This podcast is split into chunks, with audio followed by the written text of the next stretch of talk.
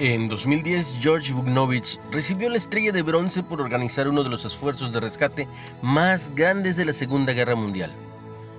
Siendo hijo de migrantes serbios a Estados Unidos, se había alistado en el ejército de los Estados Unidos, cuando llegó la noticia que pilotos estadounidenses derribados estaban siendo protegidos por rebeldes en Yugoslavia.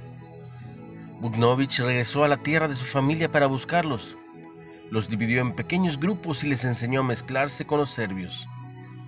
Después fue llevándolos en aviones que los esperaban en una pista de aterrizaje en medio del bosque. Así rescató a 512 hombres eufóricos.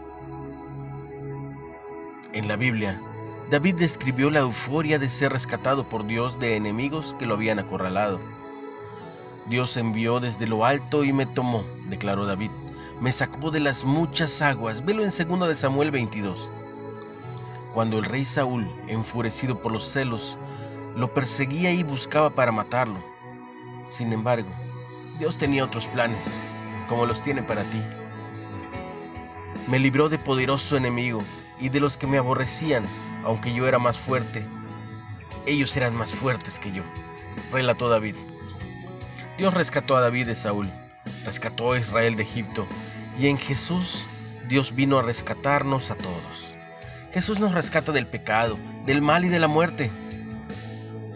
¿Qué crees? Es más grande que cualquier enemigo poderoso. Una reflexión de Wayne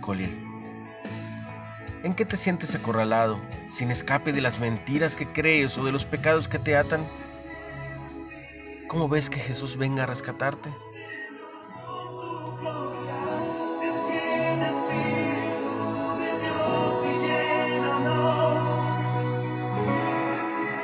Dios poderoso, necesito ser rescatado. Acudo a ti en este momento. Por favor, ayúdame.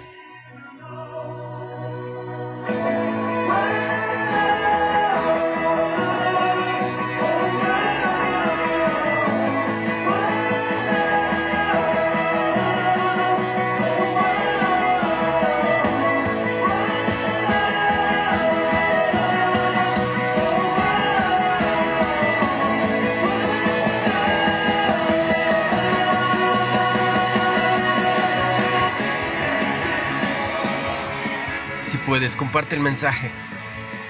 Alguien estará esperando esta palabra. Recibe mucha bendición. En el nombre, en el nombre de Jesús.